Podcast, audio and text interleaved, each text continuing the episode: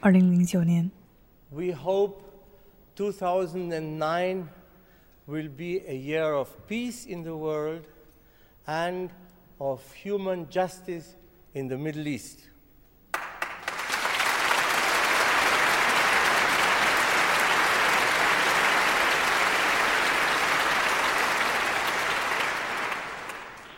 ，Die Wiener Philharmoniker und ich wünschen Ihnen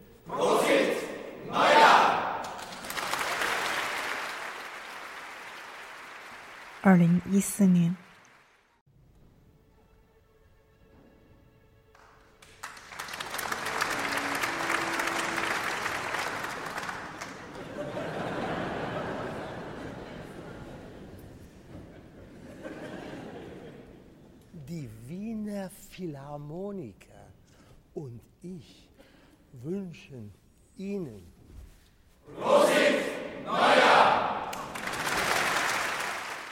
即将迎来二零二二年，丹尼尔·巴伦博伊姆将第三次执棒维也纳新年音乐会。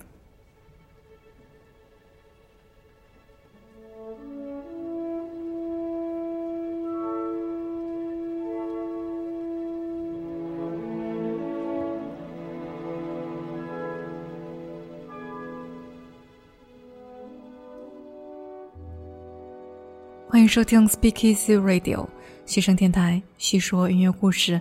大家好，我是阿口米。今天是二零二一年的十二月二十四日，又到了我们要定下新年约会的时候了。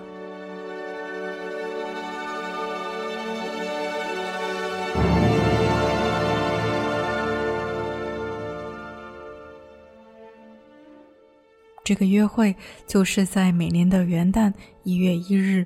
维也纳当地时间十一点十五分，我们的北京时间十八点十五分，收看一年一度的维也纳新年音乐会现场直播。这是我们电台成立以来第四次和大家定这个约会了。届时，在中央广播电视总台、央视音乐频道、央视频 APP、央视网等都将如约同步转播这一场古典音乐盛会。而在每年的音乐会约会之前，我们电台都会制作特别节目，聊一聊这一年的音乐会。而且呢，每次电台这一期节目的开头惯例就是以蓝色多瑙河为背景音乐，絮絮叨叨关于维也纳新年音乐会的一些传统或者当年的节目单，会比较的啰嗦。前面几年的节目分别是我们的第九十九期二零一九年维也纳新年音乐会那一期，我们开头结合蓝色多瑙河的结构，详细的叙述了这首奥地利的第二国歌里面的五首小圆舞曲要怎么聆听。此外呢，还有第一百二十七期电台节目《相约二零二零年维也纳新年音乐会》。和第一百四十九期相约二零二一年维也纳新年音乐会，有兴趣的朋友可以去回顾。当然了，从期数也可以看出来，我们电台好像也是越来越懒了。那二零二二年的维也纳新年音乐会将由即将年满八十岁高龄的阿根廷指挥家丹尼尔·巴伦博伊姆执棒。这是他第三次执棒维也纳新年音乐会。我们知道，自从1989年的维也纳新年音乐会上，在演出《蓝色多瑙河》时，按照惯例，在开头的碎弦处，观众们报以热烈的掌声。而那一年，指挥家夏克莱伯面带微笑地转过身，对观众们说了一些新年祝福的话。并指挥维也纳乐团的乐手们异口同声地用德语“新年快乐”祝福全世界乐迷。从那以后，这就成了既定的心照不宣。乐迷们就会在第二首安可曲《蓝色多瑙河》中，曲子刚开始几个音一定会被观众们如同调皮的打趣一般的掌声所打断，然后呢，指挥家就会以各种的形式或者语言带领着乐团给大家送上新年问候。今天节目的开头，我们听到的就是今年的指挥家巴伦博伊姆分别在2009年和2014年对现场听众和电视观众的新年问候。特别是2009年正值巴勒斯坦和以色列的冲突白热化，巴伦博伊姆还借当时的机会传达了对2009年和平和中东人类正义的希望。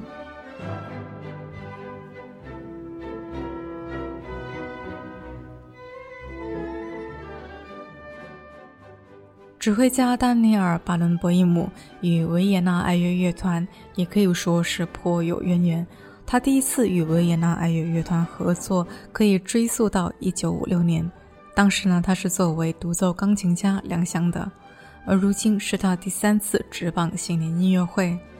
我们知道，随着最近这两年新冠疫情的猖獗，世界上大多数的顶级乐团都处在沉寂的状态，而维也纳爱乐乐团是在2020年6月恢复了音乐会。也正是在丹尼尔·巴伦博伊姆的带领下，在维也纳举行了三场音乐会。然后呢，在遵循严格的疫情防控要求的前提下，维也纳爱乐乐团开始逐渐的恢复演出，包括在萨尔茨堡的音乐节举办了多场的音乐会，还有在日本、意大利、丹麦等多个国家的巡回演出，以及在2021年维也纳的新年音乐会。大家还记得吗？那是一个观众席上空无一人的音乐会。而过几天，二零二二年元旦，维也纳新年音乐会将是疫情以来第一次恢复有观众的音乐会，有点像今年的欧洲杯，也是疫情以来第一个有现场球迷的主流国际足球赛事一样，让人觉得激动不已。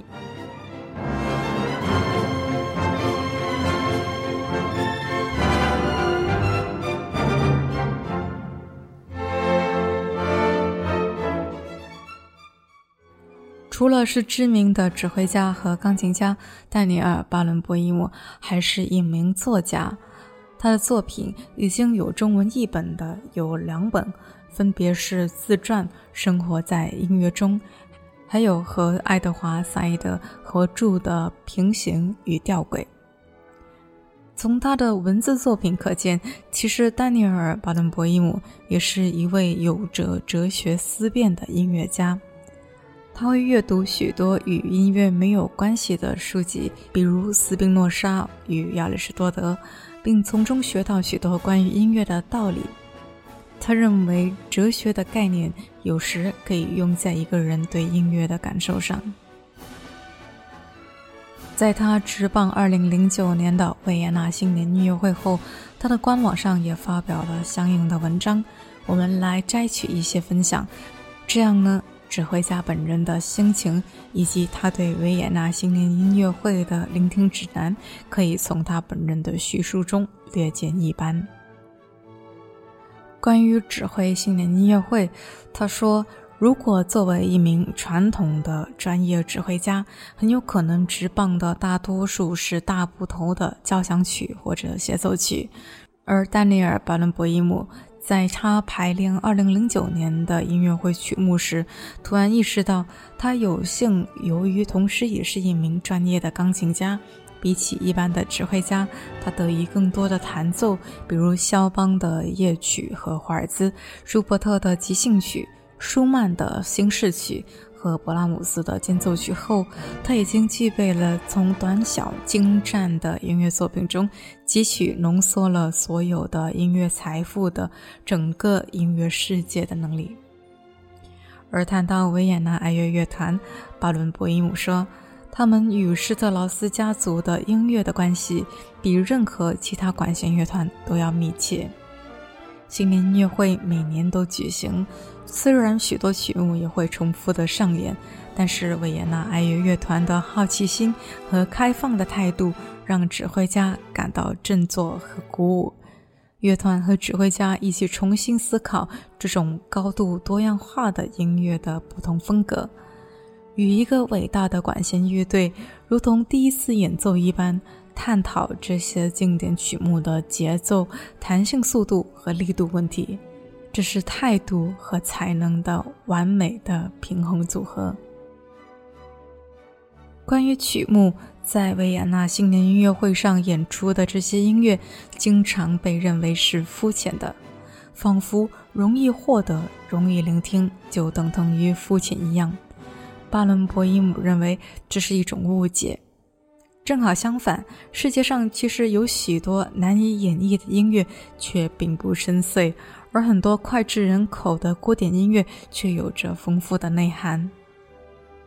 最后，他说：“因为音乐是在时间中发生的，所以音乐中的结构也是流动的。它不是一成不变的，相反，它像水一样流动。甚至音乐的结构也具有流动性，这也是音乐能够如此触动人的原因之一。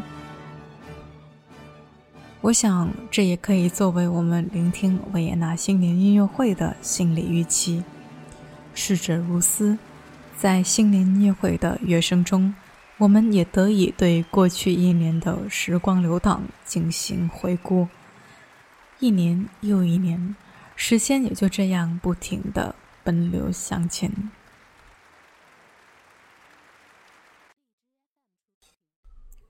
接下来，让我们来选择二零二二年新年音乐会节目单中的一些曲目，来进行前瞻聆听吧。首先，我们来聆听约瑟夫·施特劳斯创作于1860年的作品《凤凰进行曲》。《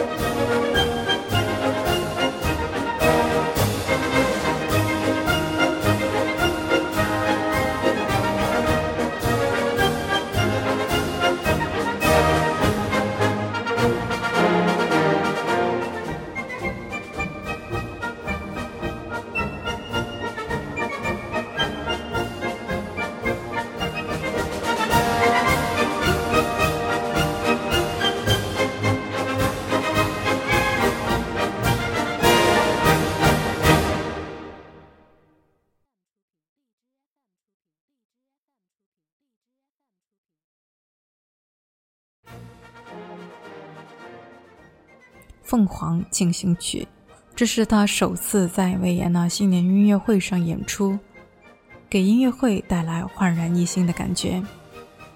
凤凰在东西方严格来说并不是同一种概念，但是呢，却有许多的共通之处，很有可能在人们建立文化和文明的早期，都共通的有着对太阳、火和鸟的多重崇拜。在东方，凤凰是中国古老传说的神兽，也是百鸟之王。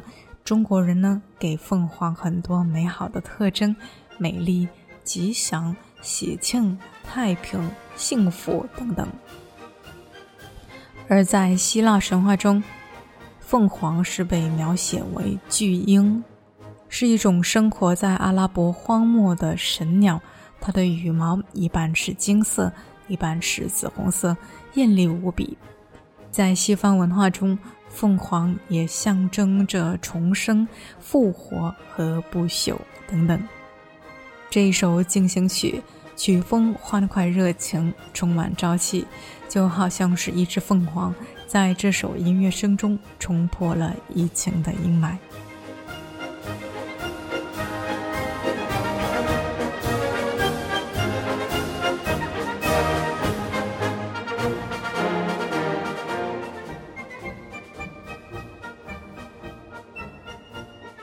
接下来，我们来聆听节目当中的第三首约瑟夫·施特劳斯的《海妖波尔卡》，这也是一首在音乐会上的首演曲目。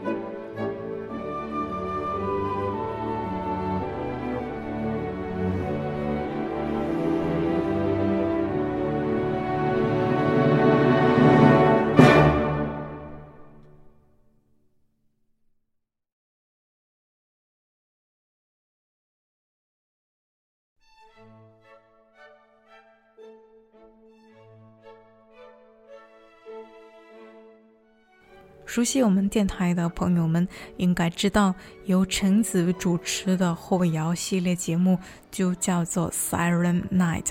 这个 Siren 就是这首曲名的 Siren 是同一个词，音译为赛人，是古希腊神话中人首鸟身的怪物，用自己的歌喉使得过往的水手倾听失神，导致航船触礁沉没。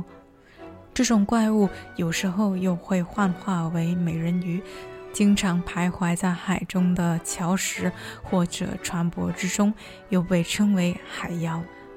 这首《海妖波尔卡》是一首慢速的波尔卡，旋律悠扬，具有只有慢舞才能够拥有的巨大魅力。我们可以听到竖琴的拨奏，仿佛就像是海妖一般魅惑心神。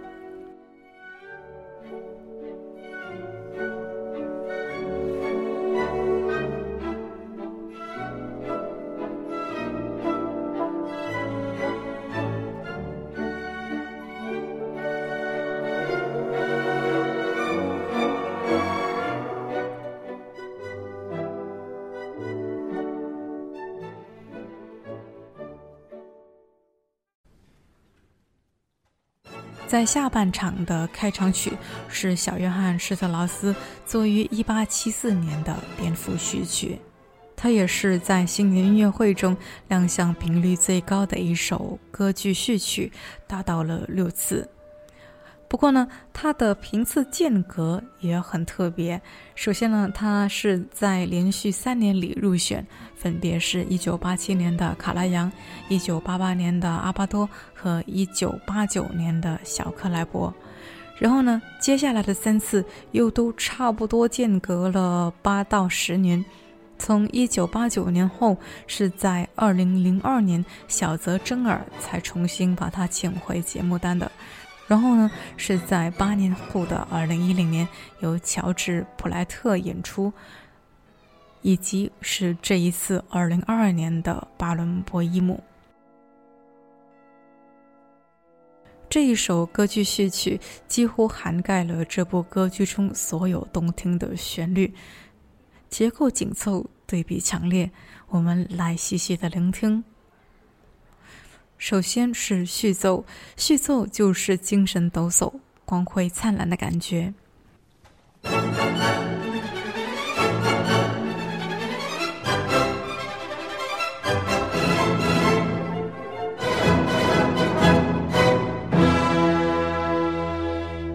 由双簧管奏出充满生机的主题。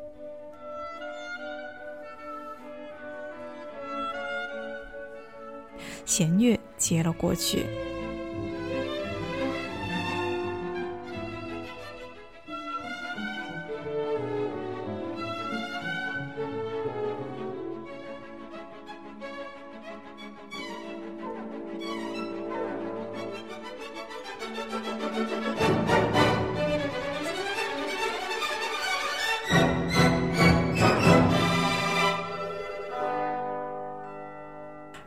像是钟声一般的过渡段，即将进入乐曲的第一部分。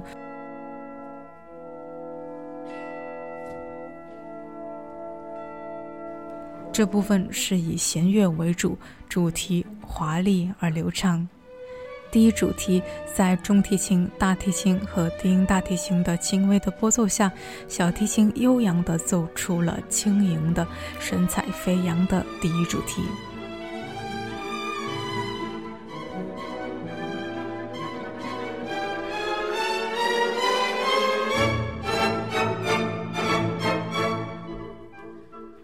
第二主题依然由小提琴奏出。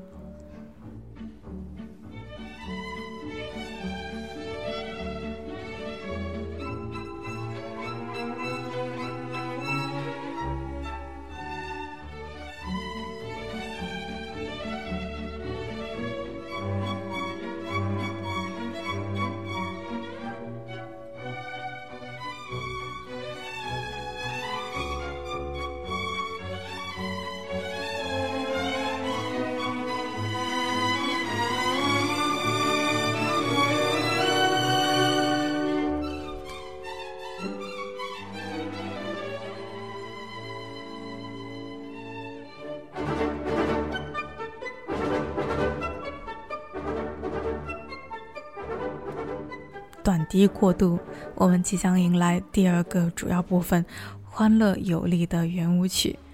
哎呀，听到这个，怎能不翩翩起舞呢？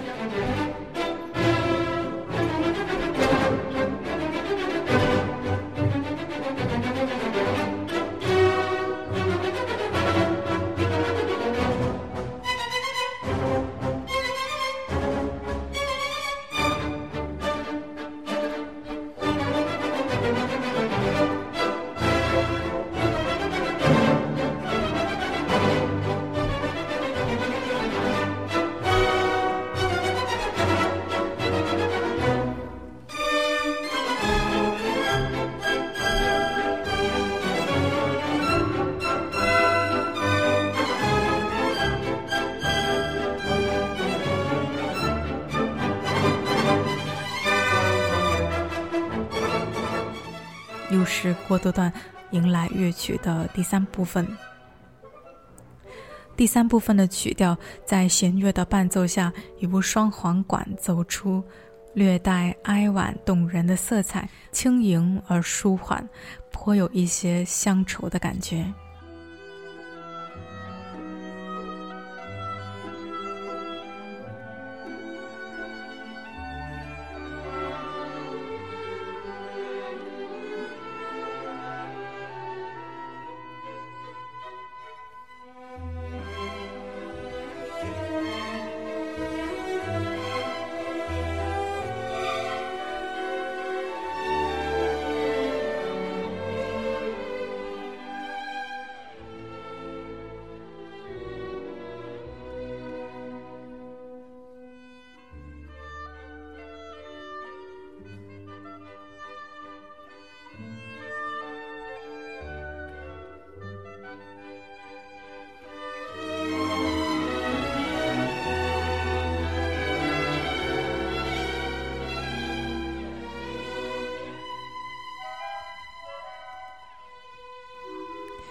伤感的音乐是暂时的，乐曲在不知不觉中转调，准备走出下一部分。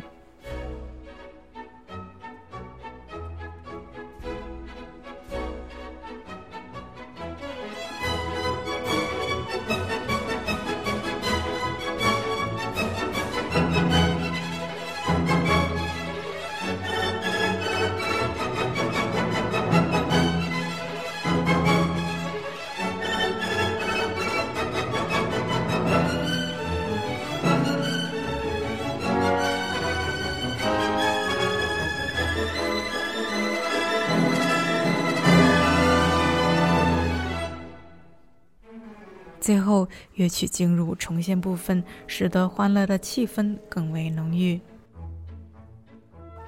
对了，卡通剧《猫和老鼠》里，在一九五零年有一集叫做《万能指挥家》中，就使用了这一曲蝙蝠序曲。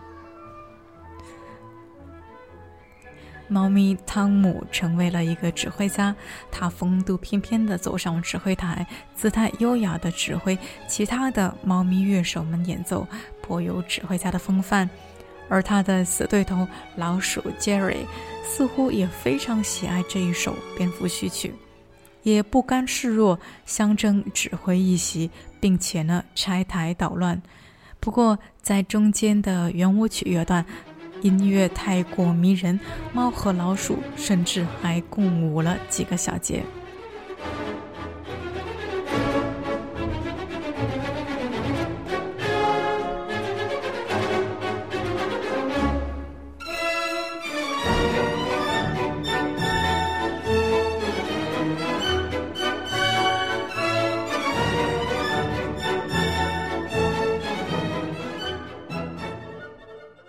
在乐曲最激昂的部分，老鼠 Jerry 在音乐厅地板上锯开了许多大洞，失计让所有的乐手们都消失。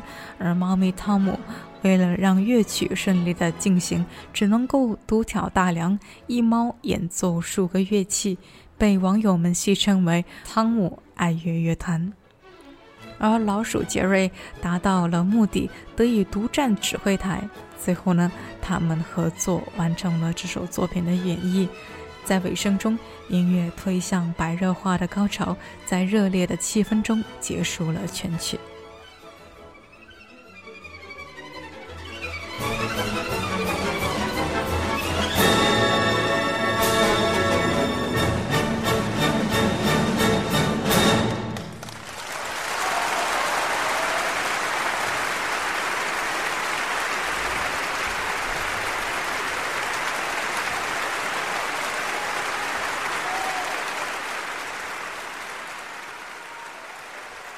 二零二二年是维也纳土生土长的作曲家齐雷尔逝世一百周年。他生于一八四三，逝世于一九二二年。指挥家巴伦博伊姆和维也纳爱乐乐团在节目单的第九首选择了齐雷尔所创作的《夜晚狂欢圆舞曲》，以此来纪念这一位当年施特劳斯家族的强劲竞争对手。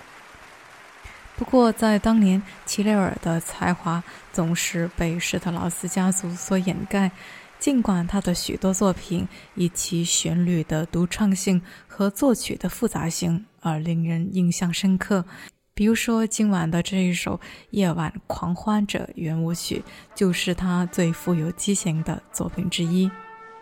这个曲目呢，也是首次在新年音乐会上上演。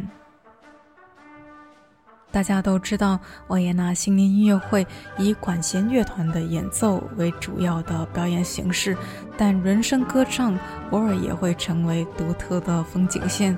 特别是维也纳爱乐乐团的演奏家们，也偶尔会放开自己的嗓子。而我们即将在新年音乐会聆听的这一曲《夜晚狂欢者圆舞曲》，以鼓声和欢快的进行曲开场。随后进入缓慢的三拍子。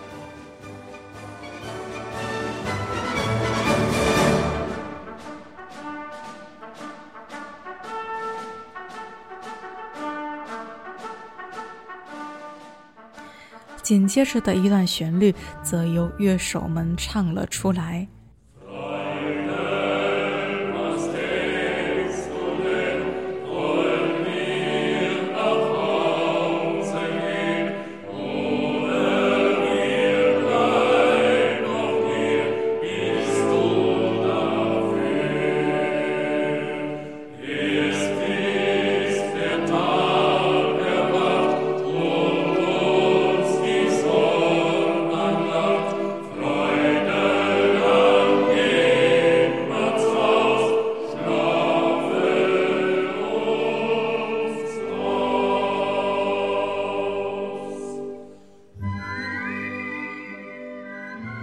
歌词的大意是：“亲爱的，你在想什么？我们要回家吗？或者我们继续待在这里，可以吗？待到天气苏醒，日光洒落，然后我们就回家睡上一大觉。”在演唱过后，管弦乐接棒，继续奏响着欢快的旋律。而乐手们在结尾处会再次唱响这段旋律，并且呢在口哨中结束，所以呢这是非常有趣而且美妙的一首曲子。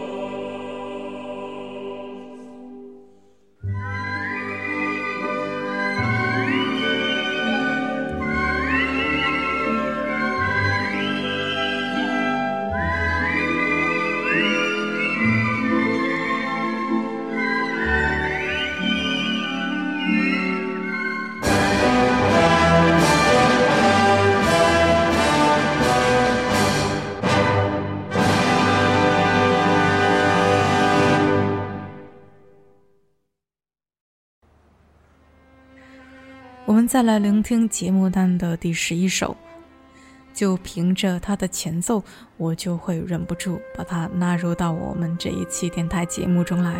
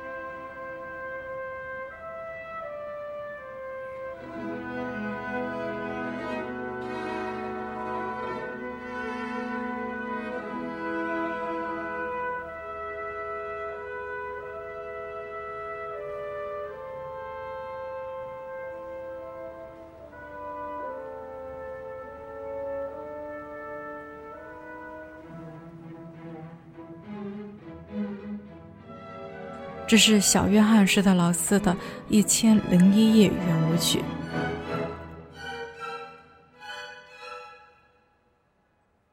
在最近的三十多年里，一九九二年小克莱伯和二零零五年的马泽尔都带领着乐团在新年音乐会上演绎过。曲斯也曾经在二零零九年被指挥家巴伦博伊姆本人和同样是维也纳爱乐乐团。在美泉宫夏夜音乐会上演绎，这也是我们现在所听到的录音版本。巴伦博伊姆自己说过，一位艺术家不仅要与同行竞争，也要和他自己竞争。他必须和自己的唱片比较，也必须与自己的上一次演奏做比较。那就让我们来期待二零二二年的新年音乐会，它会带来怎样的诠释版本吧。《一千零一夜》圆舞曲也是一部由轻歌剧的经典旋律组合而成的管弦乐舞曲，但小约翰施特劳斯是如此的才华横溢，曲子毫无刻意拼贴的痕迹，非常的优美。由大提琴和小号引出的序奏，有一种引人遐想的悠远的韵味。随后的三首小圆舞曲彼此之间过渡顺畅而自然，旋律中充满了活泼乐观的元素，非常值得一听。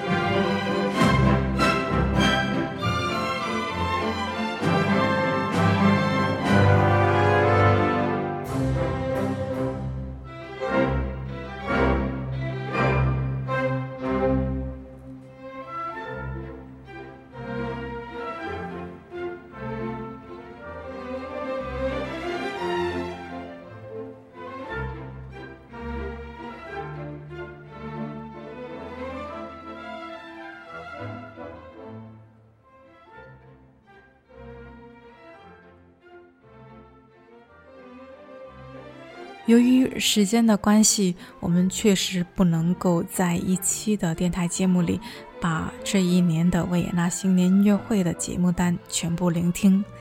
在今天电台节目的最后，我想分享一下今年的指挥丹尼尔·巴伦博伊姆关于音乐和生命的一些看法。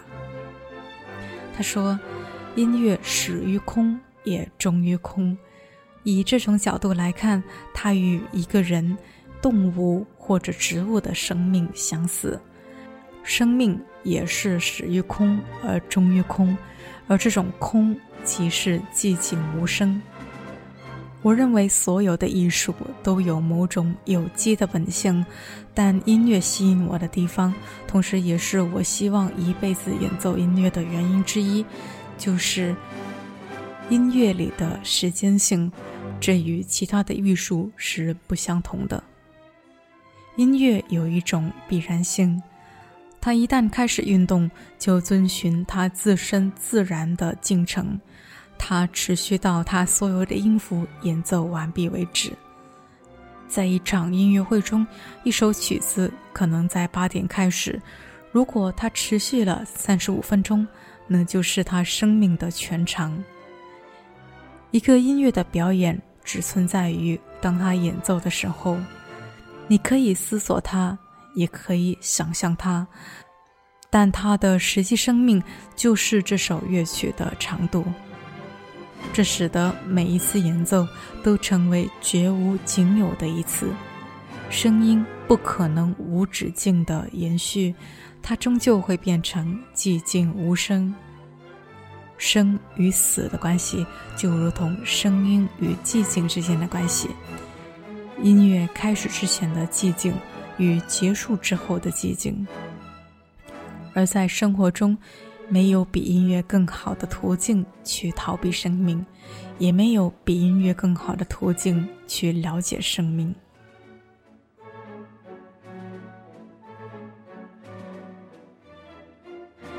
提前预祝大家二零二二年新年快乐！